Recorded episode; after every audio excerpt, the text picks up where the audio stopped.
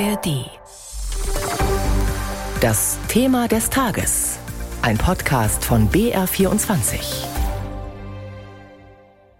Mit Katja Strippel. Wir sprechen heute über die Schulen in Bayern und den Lehrermangel, der uns ja schon seit Jahren begleitet. Früher war Bayern hier eines der Musterschülerländer, muss man sagen, die immer genügend Lehrkräfte ausgebildet haben, dann auch eine besten Auslese betreiben konnten. Das gilt jetzt schon seit einigen Jahren nicht mehr und deswegen unter anderem der verzweifelte Blick in die Nachbarbundesländer. Wir brauchen vor allem für die jetzigen Kolleginnen und Kollegen Arbeitsbedingungen, wo die nicht absaufen. Die Dienstunfähigkeit steigt. Es fragen die meisten nach, wie komme ich hier raus? Also es ist in der Tat ein lange bekanntes Problem, das mich jeden Tag aufs Neue ärgert, weil die Lehrerverbände seit Jahren auf die Situation hingewiesen haben und die Politik diese Situation einfach schlicht und ergreifend ignoriert hat sagt Markus Braun. Er ist Schulbürgermeister in Fürth und davor haben wir BLLV-Präsidentin Fleischmann und den Bildungsforscher Dirk Zorn gehört.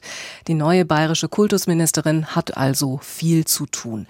Anna Stolz von den Freien Wählern ist jetzt seit drei Wochen im Amt und meine Kollegin Ann Kleinknecht hat mit ihr gesprochen. Frau Stolz, Sie haben ja fünf Jahre als Staatssekretärin für Michael Piazzolo gearbeitet. Das heißt, Sie kennen das Kultusministerium und auch die großen Bildungsthemen eigentlich in- und auswendig. Jetzt sind Sie selbst Bildungsministerin. Wie schnell werden wir denn merken, dass Sie das Ruder übernommen haben? Ich bin mir sehr sicher, dass man da einen Unterschied merken wird, mhm. weil ich eben sehr viel an die Schulen rausgehen werde. Aber ich werde auch neue Gesprächsformate etablieren. Zum Beispiel? Mir ist ganz wichtig, eine Gesprächskultur zu etablieren, die von gegenseitiger Wertschätzung geprägt ist. Und ein neues Gesprächsformat, was es geben wird, sind sogenannte Zukunftswerkstätten Bildung. Also ich werde jetzt durch ganz Bayern reisen, in jeden Regierungsbezirk und da mit Eltern, Schulleitern, Lehrkräften, Schülerinnen und Schülern ins Gespräch kommen über die zentralen Zukunftsfragen in der Bildung. Viele der größten Herausforderungen haben Sie aber sicher sowieso schon auf dem Schirm, weil Sie einfach schon im Betrieb waren die ganze Zeit. Wenn Sie jetzt zwei aufzählen sollten, und dabei denke ich nicht nur an die Lehrkräfte, sondern vor allem auch an die Schülerinnen und Schüler, was wäre das? Was wollen Sie anpacken? Also Thema Nummer eins ist für mich, dass ich natürlich als allererstes die Personalversorgung ganz intensiv angehen möchte. Mein oberstes Ziel ist es, Kinder stark zu machen. Starke Kinder brauchen starke Lehrkräfte. Also ist ganz klar für mich, bei allen Aufgaben muss ich natürlich jetzt sofort auch an die Personalversorgung intensiv rangehen. Das heißt für mich einmal, wir haben im Koalitionsvertrag 6000 zusätzliche Stellen. Da will ich zügig neue Stellen an den Schulen schaffen. Wie soll das funktionieren? Weil in den letzten Jahren gab es ja da schon sehr viele Initiativen und vieles ist so ein bisschen im Sande verlaufen. Wie werden Sie das jetzt hinkriegen? Da muss es gelingen, den Lehramtsberuf noch attraktiver zu gestalten. Ich möchte, dass die einzelne Lehrkraft mehr Zeit für die pädagogische Arbeit hat, mehr Zeit für das Kerngeschäft hat, mehr Zeit für die Bildung hat. Wie will ich das machen? Ich will das machen einmal, indem wir zusätzliche auch Verwaltungsangestellte einstellen, multiprofessionelle Teams, auch Schulassistenzen, also ganz stark entlasten. Zweitens möchte ich auch entbürokratisieren und drittens möchte ich auch Aufgaben digitalisieren, sodass am Ende mehr Zeit für die pädagogische Arbeit bleibt. Diese multiprofessionellen Teams, wo sollen die jetzt plötzlich herkommen? Wir konnten in den letzten Jahren alle unsere Stellen besetzen und insofern bin ich da auch optimistisch, dass das jetzt in den nächsten Jahren auch gelingt. Sie haben aber noch auch gefragt, was mein zweiter Punkt wäre. Ich glaube, das ist ganz wichtig, das auch im Zusammenhang noch zu sehen. Starke Kinder, habe ich gesagt. Ein zweiter Schwerpunkt für mich ist auch ein Augenmerk auf das seelische Wohlbefinden der Kinder zu legen.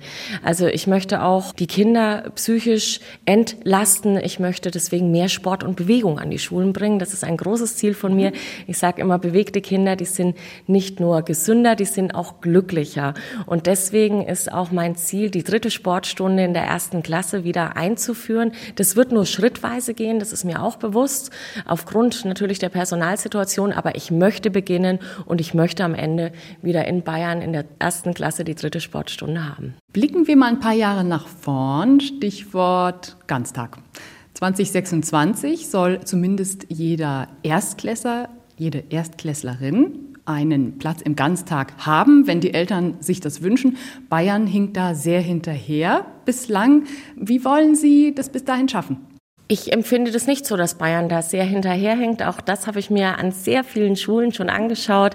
Wichtig ist mir beim Thema Ganztag. Wir brauchen flexible Lösungen für die Kommunen vor Ort. Die schaffen wir, diesen Rahmen schaffen wir jetzt als Bayerisches Kultusministerium. Momentan ist es ja so, dass sehr viele Kinder in die Mittagsbetreuung gehen. Dort gibt es ja sehr, sehr große Gruppen und da arbeiten auch nicht unbedingt Erzieherinnen oder Sozialpädagogen. Werden jetzt diese Qualitätskriterien aufgeweicht und dadurch sozusagen auf dem Papier mehr Plätze geschaffen oder was wollen Sie in Sachen Qualität da tun? Also ich erlebe gerade auch bei unserer Mittagsbetreuung ein hervorragendes und auch qualitativ hochwertiges Angebot. Und das wollen wir fortführen. Und deswegen war es uns in Bayern auch wichtig, dass gerade auch die Mittagsbetreuung ebenfalls anspruchserfüllend ist und insofern denke ich, dass man diese Angebote auch intensivieren wird, auch in Bayern. Ich unterstütze das auch. Und ich kann mir eben auch gut vorstellen, Vereine mit einzubinden, da auch ein sehr attraktives und abwechslungsreiches Angebot für die Schülerinnen und Schüler zu schaffen. Noch ein ganz grundsätzliches Problem. Sehr viele Schülerinnen und Schüler haben eine sehr schlechte Lesekompetenz. Also sie verstehen Texte nicht, sie können sie auch nicht wiedergeben. Gleichzeitig ist jetzt sehr viel Kraft und Energie in die Digitalisierung und auch den Umgang mit digitalen Medien geflossen. Wie wollen Sie die Lesekompetenz fördern kann das funktionieren, ohne beide Kompetenzen gegeneinander auszuspielen? Es braucht eine gute Balance. Und gerade in der Grundschule beziehungsweise in der Grundschulstufe, da müssen wir natürlich einen Schwerpunkt auf die Basiskompetenzen legen. Das haben wir auch im Koalitionsvertrag so vereinbart. Und ich kann Ihnen sagen, dass wir jetzt aktuell schon an Konzepten hier im Haus arbeiten, wie wir die Basiskompetenzen stärken. Da soll es Programme geben, mit denen die Schülerinnen und Schüler dann sehr individuell in den Basiskompetenzen in der Grundschule gestärkt werden. Antisemitismus, Extremismus, Populismus, das sind alles Dinge, mit denen unsere Schülerinnen und Schüler auch auf dem Pausenhof konfrontiert sind und die Lehrkräfte natürlich auch. Wie wollen Sie Lehrer stark dafür machen, mit diesen Themen umzugehen? Stichwort auch Verfassungsviertelstunde. Also zunächst einmal beobachte ich wirklich mit großem Erschrecken eine Zunahme von Antisemitismus und Extremismus in Teilen unserer Gesellschaft. Und deswegen ist es unerlässlich, jetzt eine klare Haltung zu zeigen an unseren Schulen gibt es schon ein enormes Engagement im Bereich der Wertebildung und Demokratieerziehung. Aber natürlich wollen wir auch da unsere Bemühungen noch verstärken.